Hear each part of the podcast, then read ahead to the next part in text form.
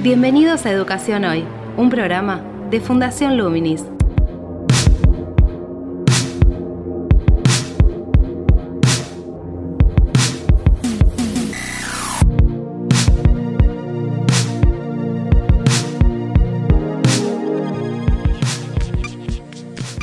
Hola, ¿qué tal? Aquí estamos en Educación Hoy, el programa de Fundación Luminis en este formato de podcast. Aquí nos acompaña, mi nombre es Gabriel Latorre, me presento, y aquí nos acompaña también Marcos Sorteo, que es director de ejecutivo aquí de Fundación Luminis. ¿Cómo estás, Marcos? Gabriel, ¿cómo andas? Bien, bien. Bien, bien, por acá, tratando de, superar la cuarentena como todos, me parece. Sí, hoy tenemos que revelar que estamos hablando telefónicamente, es decir, no estamos cara a cara, por justamente estar en ese contexto de de aislamiento social, de pandemia, de cuarentena. ¿Sí? Como llevamos todos, ¿no? De alguna manera. Sí, y, se ha vuelto un desafío particularmente para aquellos que, estamos involucrados en el sistema educativo, porque de un día para el otro tenemos que, pasar a una, a una educación virtual, una educación por medios eh, tecnológicos que no estamos preparados ni nosotros como como docente, no está preparado la infraestructura para eso y no están preparados tampoco los alumnos eh, en, la mayoría de los casos para eso. Sí, es verdad, ha sido algo disruptivo, ha sido algo, abrupto, ¿no? En cuanto a un cambio de condiciones de tener que, enseñar cara a cara, de encontrarse en un aula, en el marco de un tiempo, de un espacio, a de repente, digamos, disolverse eso y tener que buscar los medios para volver a conectarse. Y los medios son tecnologías digitales, tecnologías mediadas por diferentes pantallas, no sea el celular, una tablet la computadora, ¿no? Que eso también genera una disparidad, digamos, de condiciones, tanto a nivel de instituciones como a nivel de, particularidades, individualidades de cada, de cada familia, ¿no? En su disponibilidad, en sus recursos. Digo esto, algunos tienen computadora, algunos no. Y otros por ahí tienen una computadora, pero hay eh, tres hermanos en la casa, dos padres que trabajan, este, se presentan varios grados de dificultad, tipos y grados de dificultad, ¿no? Y no solamente por el acceso a la tecnología, y algo que, que es muy no es una situación normal, estamos en una situación de una crisis y mentalmente es un desafío y ya de por sí el hecho de que el alumno tenga la capacidad de sentarse frente una pantalla de estudiar requiere de nuevo habilidades diferenciales. Hay alumnos que lo pueden hacer más fácilmente, hay otros que no, de la misma manera que hay docentes que tienen mejor capacidad para adaptarse a estos medios digitales. Así que no solamente estamos con la angustia de, de, de la crisis sanitaria, sino también estamos con la angustia de cómo nos adaptamos a este nuevo medio. Hay algunos de nosotros que tenemos más herramientas, otros que tenemos menos. Entonces es importante respirar hondo y decir, bueno, estamos haciendo también lo mejor que podemos en esta circunstancia extraordinaria. Claro, mira, ese es un punto. En, este ciclo un poco que, venimos desarrollando de buscar voces de diferentes especialistas para, poder brindar, digamos, a toda la audiencia referencias para pensar, digamos, cómo, adecuar las, las diferentes estrategias eh, en, esta, en esta adaptación, en este proceso de adaptación de, como decíamos, enseñar a través de las tecnologías digitales en la virtualidad sin verse cara a cara esta cuestión que, planteas en relación, digamos, también a una adaptación emocional, a un tener de alguna manera que, asumir ese impacto y, de forma resiliente poder desarrollar recursos para, poder eh, estudiar en esta modalidad, para poder eh, comunicarse en esta modalidad donde también lo que uno escribe, eh, sea en un mail, sea digamos, en un trabajo que se envía, eh, a veces uno no, tiene muy claro, digamos, cómo, cómo puede ser el impacto en el otro y, de alguna manera tiene que ir haciéndose esas referencias para poder, digamos, construir el contexto del otro, que también es diferente. Eh, y que también esto implica desde el rol docente el tener que estar en diálogo con muchísimas voces, ¿no? Y muchísimas demandas. Y muchas demandas que eh, de alguna manera también hacen estallar un poco el tiempo que estaba organizado y programado en un espacio escolar. Eh, ese es otro punto también en relación a la angustia, como mencionabas vos, ¿no? Totalmente. Yo, a ver, yo, dicto clases en el nivel universitario, quizá el mejor preparado para, para aceptar esta modalidad y te requiere como, como profesor, te requiere dos, tres veces más de trabajo que, un curso normal que uno ya tenía preparado. Entonces, priorizar, tranquilizarse y, afrontar esta crisis de, de, la mejor manera posible, haciendo todavía trabajando con excelencia y buscando, buscando la excelencia en, nuestra, en nuestras tareas, pero eh, sabiendo también que, es una circunstancia totalmente anormal. Muchos hablan de que esto va a ser un nuevo paradigma para la, educación eh, digital y, uno se pregunta, ¿es así la educación digital? Porque lo que yo conocía de educación digital no se parece a lo que estamos viviendo hoy en día. Así que tener en cuenta que es una situación de, de, límite, de, crisis y que, bueno, eh, hay que buscar maneras de afrontarla, pero al mismo tiempo recordando que, que son circunstancias excepcionales. Y yo vengo escuchando los podcasts de las últimas semanas y, me pregunto y te pregunto eh, quién es eh, la persona que, que, vamos a estar entrevistando hoy, o mejor dicho, por, las restricciones que tenemos que vos vas a estar entrevistando. Claro, si esta situación, digamos, de, de, tener que hacer, usualmente hacemos esta entrevista que se, se, difunde, se emite en el boletín mensual de Luminis, si bien hay un boletín semanal también, donde vamos realizando otras entrevistas. Eh, esta entrevista del boletín mensual la hacemos en conjunto, es decir, un poco digamos, como una presencia institucional de, todo Luminis. En este caso lo hicimos de manera, digamos, unipersonal con, Diana Massa, que es eh, una referente, eh, una referente en el sentido de poder pensar, tomar un poco de distancia, que es un poco el ejercicio que intentamos eh, hacer en este mismo momento, en este diálogo que tenemos, de, la situación. Me refiero a tomar distancia un poco del impacto de la situación, del estar como con el, con el agobio de tener que eh, asumir un montón de responsabilidades para las cuales en los medios utilizar no teníamos muchas referencias previas en muchos casos. Digo esto porque Diana Massa eh, trabaja desde la educación, ella es doctora en educación, profesora de la UBA, investigadora, y es especialista fundamentalmente también en, una perspectiva que se denomina perspectiva clínica, que es un abordaje desde la psicología en la educación, analizando los vínculos eh, no solo entre los diferentes actores educativos, un docente y un alumno, por ejemplo, o el docente y sus alumnos, sino también los vínculos entre ellos con el conocimiento, y eso implica las prácticas de aprendizaje, es decir, en ese vínculo hay un cómo se aprende, de qué manera, en qué contexto, cómo se crean esas condiciones, cómo se recrean esas condiciones, cómo se sostienen, cómo se sostienen el tiempo, cómo se sostienen con los medios que, que uno tiene, ¿no? Eh, tanto infraestructurales como, digamos, vinculares, me refiero. Bueno, eh, ello un poco nos, nos este, habilita la posibilidad, tanto desde un texto que, editó y eh, que tenemos en la biblioteca virtual, que se llama Enseñanza sin presencialidad, reflexiones y orientaciones pedagógicas, ese es el ciclo que organizó el CITEP. el texto de ella es Lo que la pandemia nos deja, una oportunidad para pensarnos como docentes, es justamente esto, poder tomar un poco de, un poco de distancia del impacto emocional de esta situación para repensar cómo estamos, digamos, afrontándolo, qué estrategias tenemos y cómo las podemos rediseñar. Eh, es muy interesante en ese sentido el texto y también la entrevista que, realizamos. ¿no? Bárbaro. Y si no me confundo, también tenemos una, guía y un video pedagógico con la participación de Diana saliendo a la brevedad, ¿o no? Sí, ella, ella dio una conferencia eh, justamente hablando un poco de, estas cuestiones eh, del vínculo, digamos, en el aprendizaje y de las condiciones de ese aprendizaje que uno como docente puede, puede construir. Eh, en la Feria del Libro, ¿no? Dio esa conferencia el año pasado. Eh, y prontamente lo vamos a publicar en la biblioteca junto con la guía didáctica que también eh, va a servir en algunos aspectos para, para poder afrontar esta situación en la enseñanza. Si te parece, vamos a la entrevista. Buenísimo, me parece, vamos. Actualidad en Educación Hoy. La situación de aislamiento social producto de la pandemia del coronavirus generó que las prácticas de enseñanza habituales cara a cara en un aula entre docentes y alumnos tengan que adaptarse a un formato virtual, un formato mediado por tecnologías digitales eh, puestas en pantalla. Eso también provocó un, movimiento emocional en todos los actores implicados y sobre todo en los docentes frente a la necesidad de tener que responder eh, a llenar un, vacío, el vacío básicamente de la escuela y de la presencialidad. Luego de pasadas unas semanas, desde la perspectiva clínica de la educación, que es tu campo de, investigación, ¿qué, análisis haces justamente de la evolución de esos estados emocionales y su incidencia en las formas de enseñar?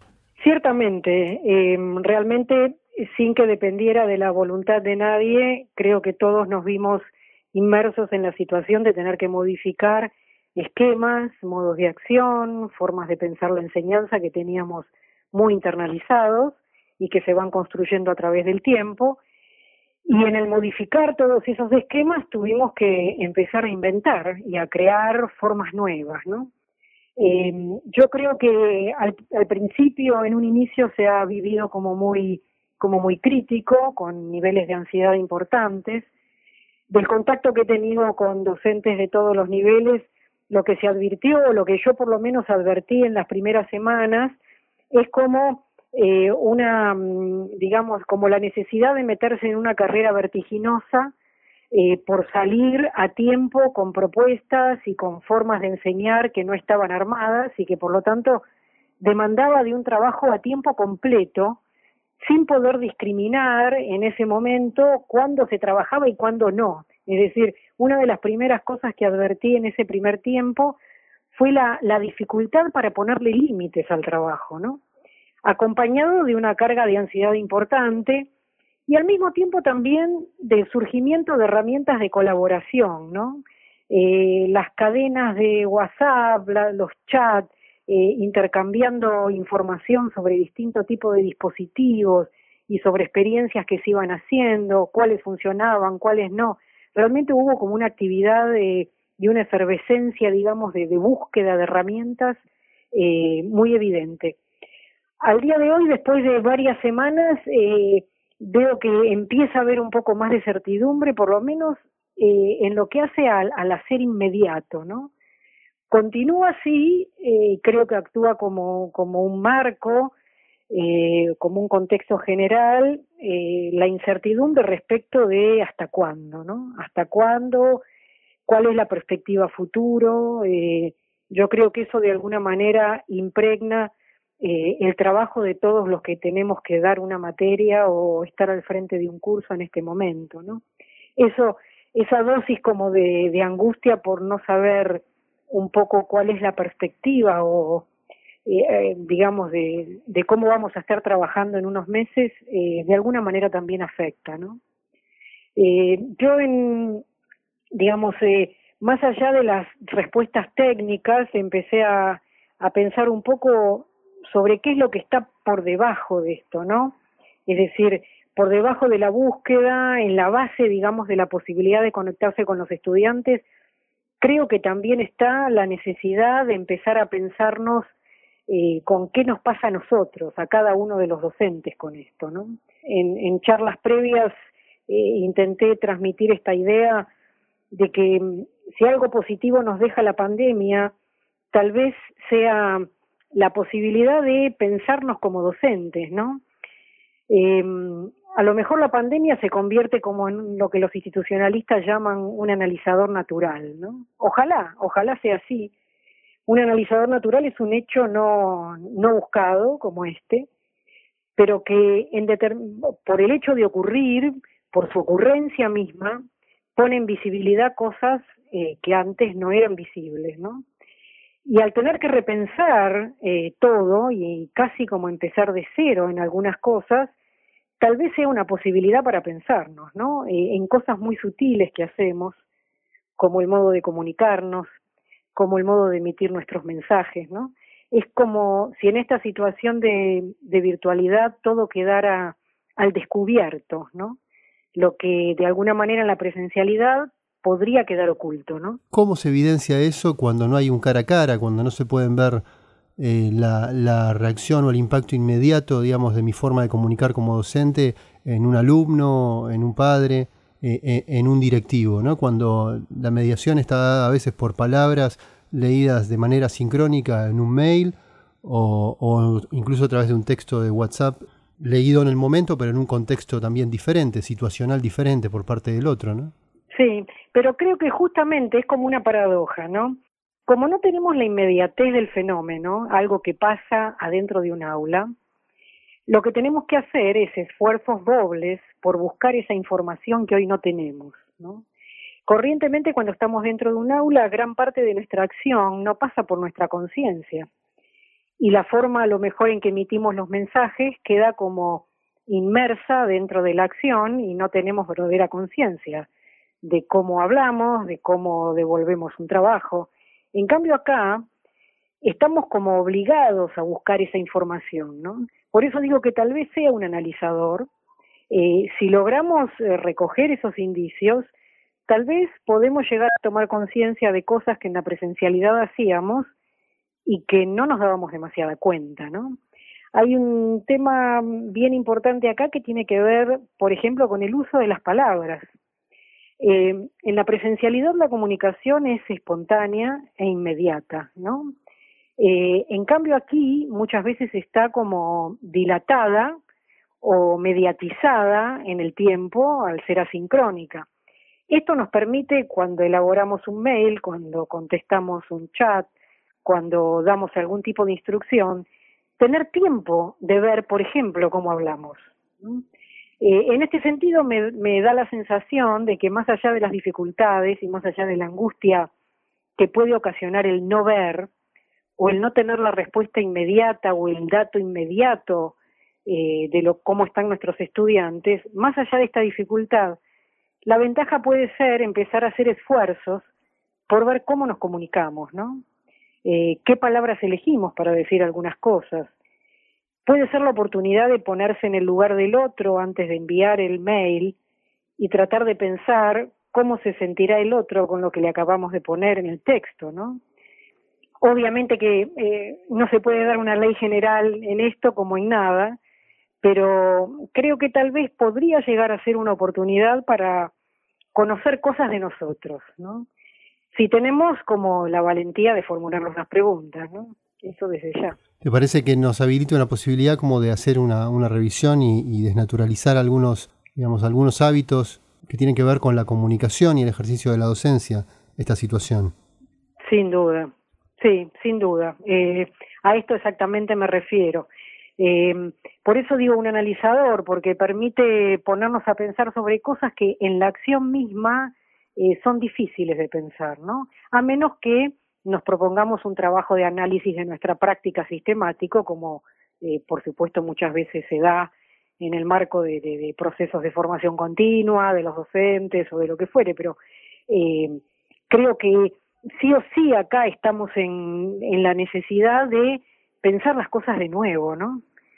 Y bueno, esto más allá de la angustia que puede provocar, eh, una vez que, logramos generar algún espacio de cierta certidumbre respecto del trabajo que hacemos con los alumnos, podríamos sacarle este provecho extra, que es el de pensar cómo somos docentes, ¿no? Eh, si eso es así, la pandemia habrá tenido como un, como un plus o como un resultado positivo más allá de todas las dificultades que lamentablemente nos está ocasionando y seguramente nos va a ocasionar en el futuro, ¿no? En un texto que recientemente publicaste para el CITEP, el Centro de Innovación en Tecnología y Pedagogía de la Universidad de Buenos Aires, un texto que tiene por título Enseñanza sin presencialidad, reflexiones y orientaciones pedagógicas, lo que la pandemia nos deja, haces una reflexión sobre, sobre el tiempo, eh, sobre la disponibilidad del tiempo en relación a las urgencias del rol docente en esta situación. Una situación donde hay demandas de atención y de presencia a la distancia, tanto por parte de alumnos como en algunos niveles como el primario también de los padres, más, de forma más, más enfática. Eh, y también desde el rol, como decíamos, docente por parte de, de los directivos, ¿no? Es una situación donde hay como tironeos de diferentes lados que genera estados de angustia y ansiedad en muchos docentes para poder responder a, todos y a todo, ¿no? ¿Qué estrategias proponés vos justamente para, para, poder tomar un poco de distancia de ese ritmo cotidiano y de esas emociones y reconfigurar la forma de, abordarlo? Bueno, dos cosas, ¿no? En lo que señalas. Una tiene que, como vos citabas eh, de, de, ese artículo que mencionás, uno es el problema del tiempo, ¿no? Eh, hay una reflexión interesante que podemos hacer sobre el tiempo que tiene que ver con que eh, la enseñanza, y en esto la didáctica tiene bastante responsabilidad, en general suele tener, suele tener una forma de pensar el tiempo a la que se le ha dado el nombre de tiempo programático, es decir, uno tiene una sucesión de clases eh, y planifica, la planificación tiene mucho que ver con esto, en función de una cantidad de clases que en el tiempo vienen una después de la otra, ¿no? Es decir, que tenemos un modo de pensar el tiempo bastante estructurado, eh, donde una clase se sucede a la otra y en ese sucederse de las clases tenemos la expectativa de que los alumnos logren determinadas cuestiones, ¿no? Y logren determinados aprendizajes.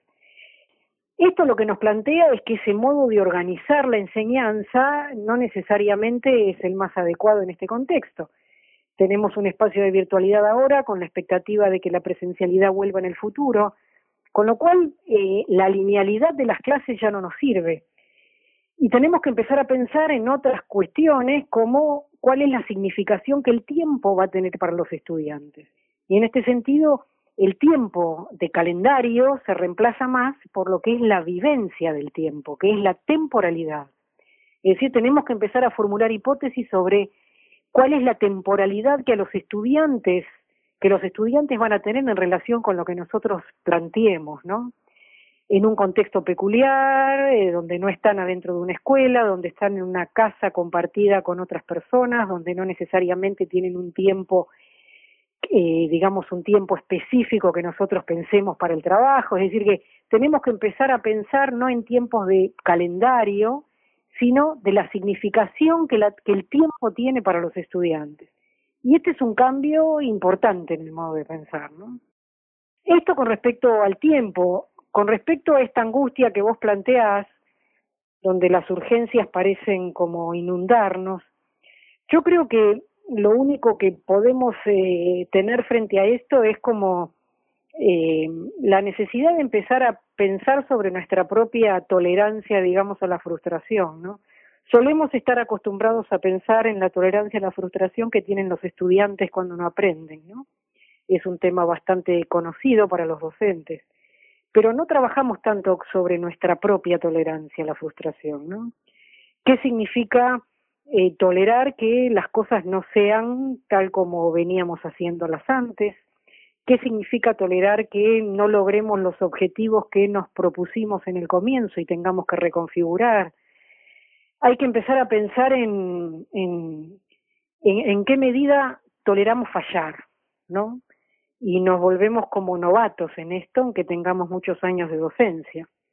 Entonces, eh, frente a la angustia, yo creo que lo único posible es eh, empezar a ver qué nos pasa a nosotros con esto de que las cosas no salgan como inicialmente deseamos.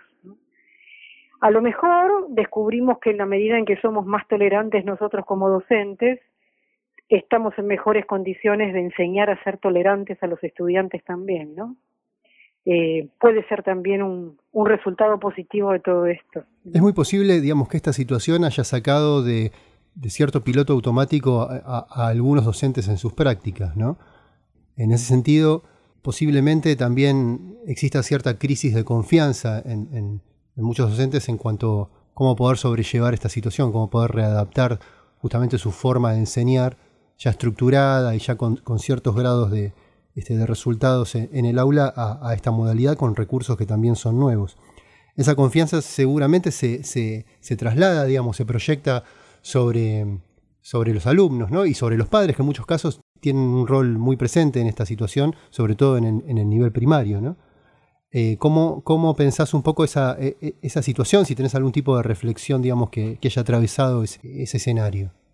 Sí, sin duda lo que vos decís. Eh, creo que muchas de las cosas que se juegan en la enseñanza son un espejo.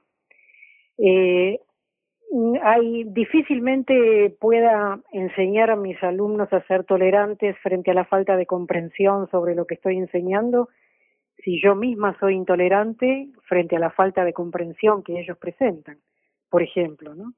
Entonces, eh, como muchos de estos fenómenos van en espejo, en la medida en que nosotros mantengamos la calma eh, y seamos tolerantes de nosotros mismos, seguramente vamos a generar condiciones para que ellos también tengan la flexibilidad suficiente para adaptarse, ¿no?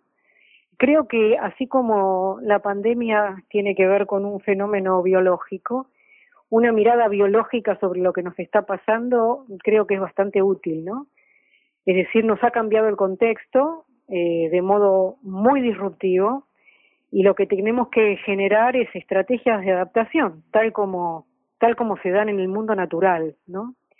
Los enfoques de la, de la ecología del aula aportan mucho a esto, no casualmente los enfoques que trabajan sobre el medio ambiente y la necesidad que tiene el docente de adaptarse a ese medio ambiente y de saber leerlo, nos dan muchas herramientas para pensar esto. Es decir, tenemos que empezar a eh, leer nuestro nuevo ambiente.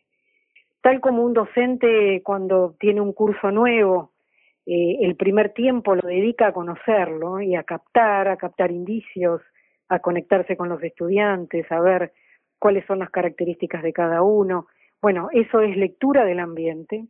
Acá lo que tenemos que hacer es empezar a leer el ambiente también y parte del conocimiento de las herramientas es parte del conocimiento de este ambiente, ¿no? Hay algo, hay un fenómeno bastante conocido que se da, eh, sobre todo lo he visto trabajando en un programa de educación a distancia como, como es UBA 21, y es que una de las angustias principales que tienen los docentes en esto de conectarse con el ambiente, sobre todo docentes que provienen de la eh, formación presencial y pasan a formar parte de un programa a distancia, es la angustia por el no ver, ¿no?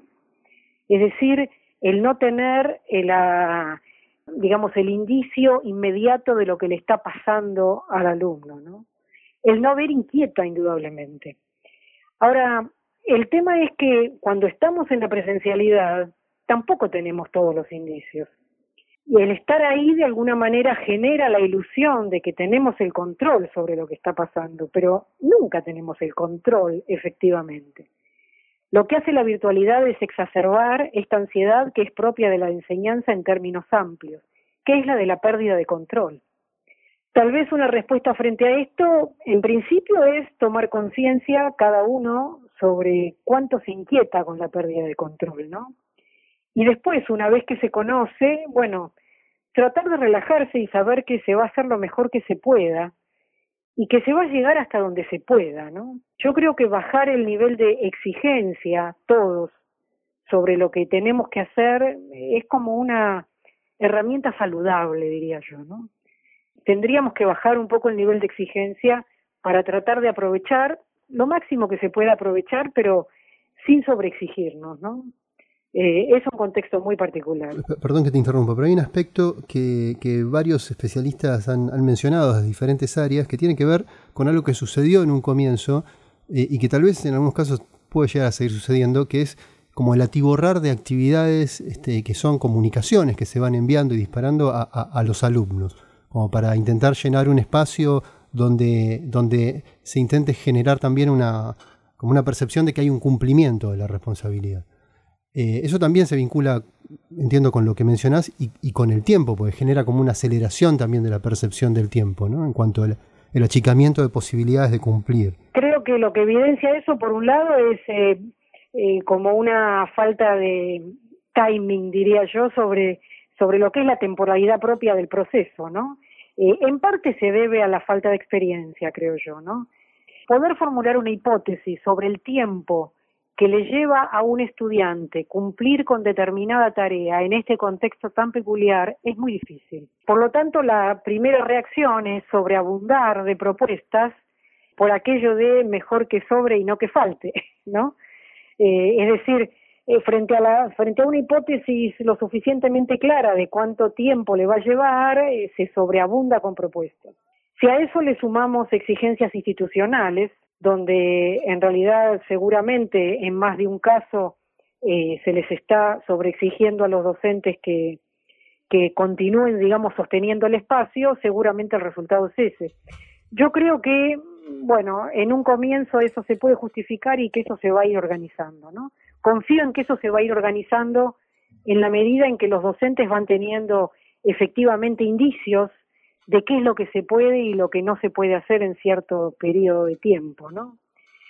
De todos modos, bueno, más allá de esto, creo que hay algo que no hay que perder de vista. Cada hogar, cada casa, eh, donde se encuentra cada alumno, es un, un universo en sí mismo, ¿no?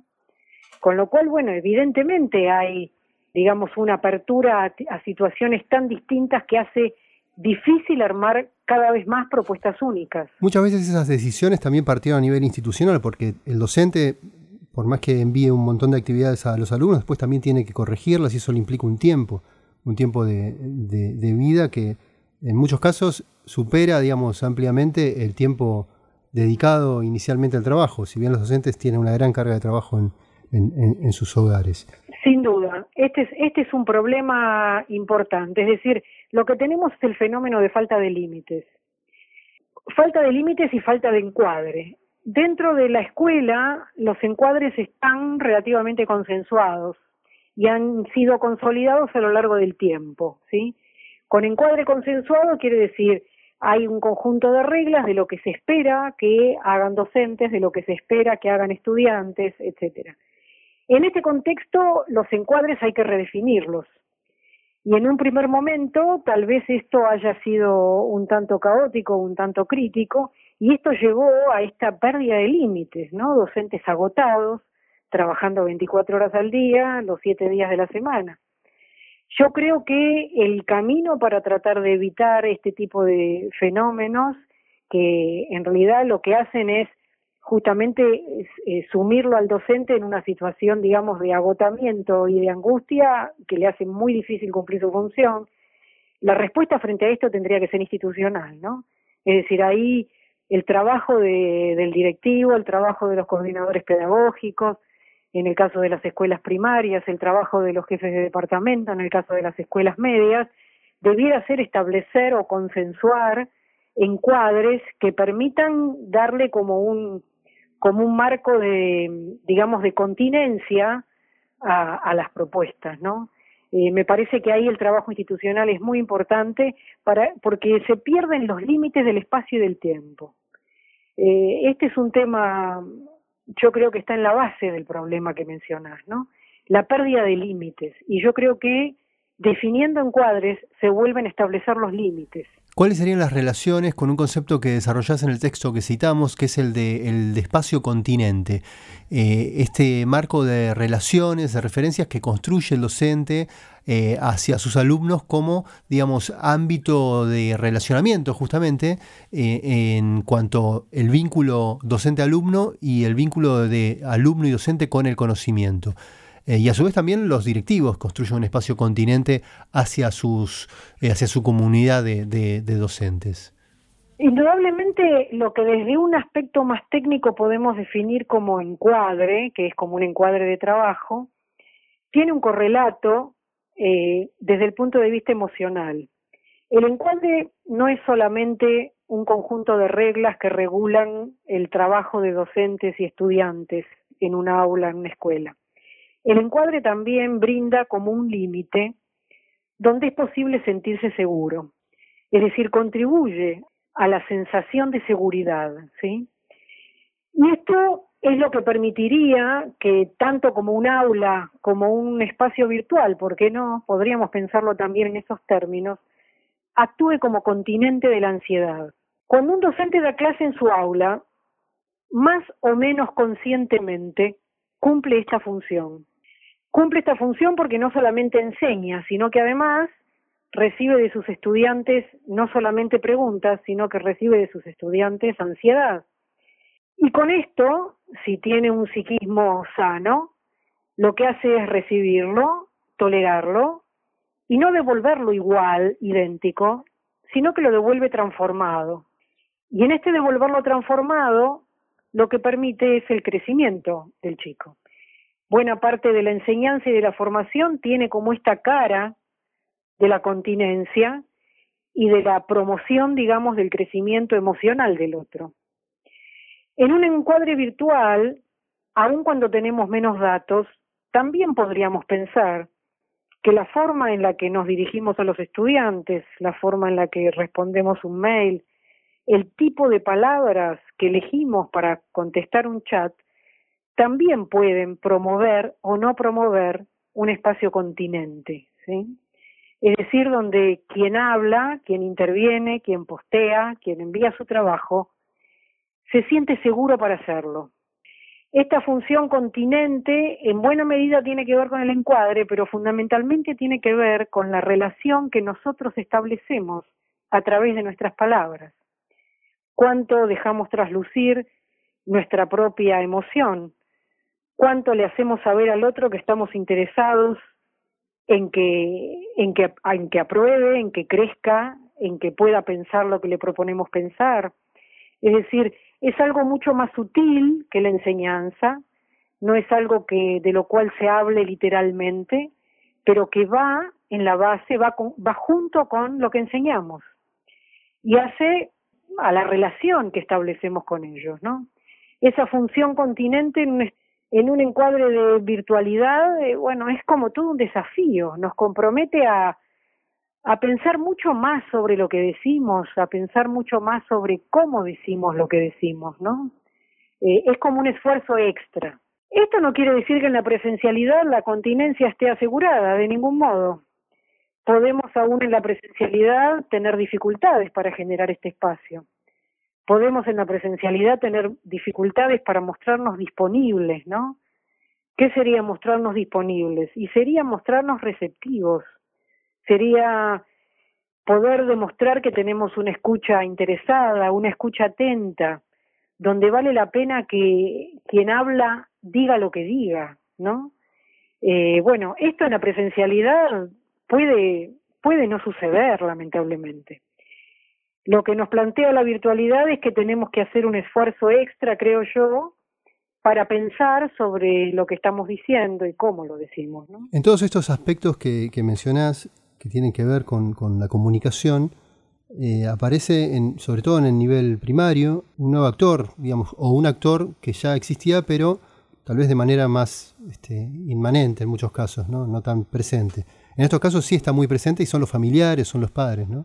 Incluso cuando hay instancias de, clases virtuales a través de un entorno como puede ser Zoom, en muchos casos están allí también, eh, se los ve, están sus voces y sus cuerpos. ¿Cómo ves eh, o, qué análisis has podido hacer, si, es que desde los ámbitos en los que están pensando esto lo, han abordado, la relación con, ese, con este nuevo actor y con sus, sus demandas, sus exigencias y con sus también grados, si se quiere, sin intención de ser peyorativo, de desconocimientos en torno a, las dinámicas propias de, de la relación docente-alumno? Sí, esto indudablemente es como tal vez uno de los cambios en, en este nivel, uno de los cambios más fuertes, ¿no? Eh, no, no he tenido un, digamos, un contacto directo con gente que esté trabajando sobre esto o que esté viendo esto en particular. En principio, a mí lo que me aparece es eh, como mucha incertidumbre sobre esto. Eh, los padres en la escuela primaria en general siempre están presentes, aunque no estén presentes dentro del aula. El cambio que tenemos aquí es que pasan a ser actores directos y, y responsables de alguna manera del trabajo didáctico, ¿no? Eh, la verdad que creo que, bueno, frente a esto, lo único que podemos hacer es observar cómo se desarrollan los acontecimientos. No hay, no, no podemos teorizar mucho sobre esto pasan a ser, creo yo, en la medida en que en que funcione bien la cosa, pasan a ser andamios, ¿no? Eh, andamios en el sentido cognitivo, es decir, eh, van a tener que aprender un rol bastante sofisticado, como es promover que los que los alumnos puedan cumplir con, con las tareas y hacer los trabajos sin hacerlas por ellos, ¿no? Eh, y la verdad que no, los padres no necesariamente se han formado para esto como se ha formado un docente. Es decir, que pasan a ser auxiliares docentes, ¿no? Eh, la verdad que no, no tengo mucho para teorizar sobre esto, más allá de que es un desafío importante y que seguramente va a ser muy distinta la situación según los casos, ¿no? Eh, se me ocurre, reitero, no estoy tanto en contacto con la escuela primaria, se me ocurre que las coordinaciones en las escuelas primarias y las direcciones estarán trabajando para pautar un poco este tipo de intervención, ¿no? O al menos se me ocurriría hacer algo de eso si tuviera que verme en la situación de trabajar en ese nivel. Es decir, tratar de consensuar con los padres algún tipo de, modo de intervención específico, ¿no? Eh, para que no se convierta en un obstáculo, sino que se sume al dispositivo de trabajo, ¿no? Eh, realmente los padres no han elegido tomar este rol, eh, se han visto obligados a tomarlo dadas las circunstancias. Y en este contexto, explicitar algunas cuestiones de encuadre, al menos a modo de recomendación, seguramente sería importante. ¿Qué sugerencia le darías a los docentes que están pasando por esta situación atípica? Lo único que, digamos, agregaría tal vez es eh, en, en la línea de de tratar de tolerar, digamos, ser como somos, es decir, creo que la mejor respuesta eh, para este contexto tan especial es tratar de ser nosotros mismos como docentes, ¿no? Porque que tengamos que recurrir a plataformas y a nuevos modos de comunicación virtual y demás, no quita que aún en esos medios podamos seguir siendo como somos. Es decir, que es como un llamado a, que cada uno pueda encontrar su identidad en estos modos de comunicación. No, no trate de inventar nuevas cosas en este punto. Eh, creo que los inventos tendrían que ser técnicos, pero aún dentro de los inventos técnicos, en la esencia de lo que hacemos tenemos que seguir siendo nosotros. Y, y en esa como sinceridad tratar de comunicarnos desde lo que somos, ¿no? Porque si no la exigencia podría ser convertirnos totalmente y no, somos somos los mismos docentes de siempre, solo que tienen que cambiar las herramientas, nada más. Así pasó la entrevista a Diana Massa, doctora en educación de la UBA y una investigadora desde la perspectiva clínica de la educación. Muy interesante, brindando referencias para, para pensar, digamos, esta situación de, enseñanza en el marco del aislamiento social, ¿no, Marcos? Totalmente, la verdad que, muy interesante y complementaria al resto de las entrevistas que venimos haciendo en esta, en esta circunstancia de, bueno, de, educación virtual y de, de crisis sanitaria que estamos viviendo en la Argentina, así que muy complementaria con el resto de las entrevistas, tanto la de Artopoulos, la de Melina Furman, la de Denisa Bulafia, y la incluiría también con la de Silvia Gol, que nos puso un poco en contexto la cuestión más, más de salud en esta, en esta crisis. Claro, en la entrevista con la que inauguramos este, este ciclo, ¿no? en el boletín mensual del mes pasado justamente, eh, bueno, que, están todas disponibles en la sección radio del sitio de Luminis y en nuestras redes también y en diferentes plataformas eh, de podcast. Eh, así que los invitamos también a todos a que, a que las escuchen, los tomen como un insumo referencial para, para poder tomar herramientas, ¿no? Para ir encarando este proceso con todas las dificultades que, acarrea. Bueno, nos vemos en, la entrevista mensual del mes que viene, ¿vale? Ahí va, bueno, hasta el mes que viene entonces. Y con la audiencia hasta la semana que viene. Hasta luego. Te invitamos a participar de Educación Hoy a través de las redes sociales de Fundación Luminis arroba infoluminis o nuestro sitio web www.fundacionluminis.org.ar.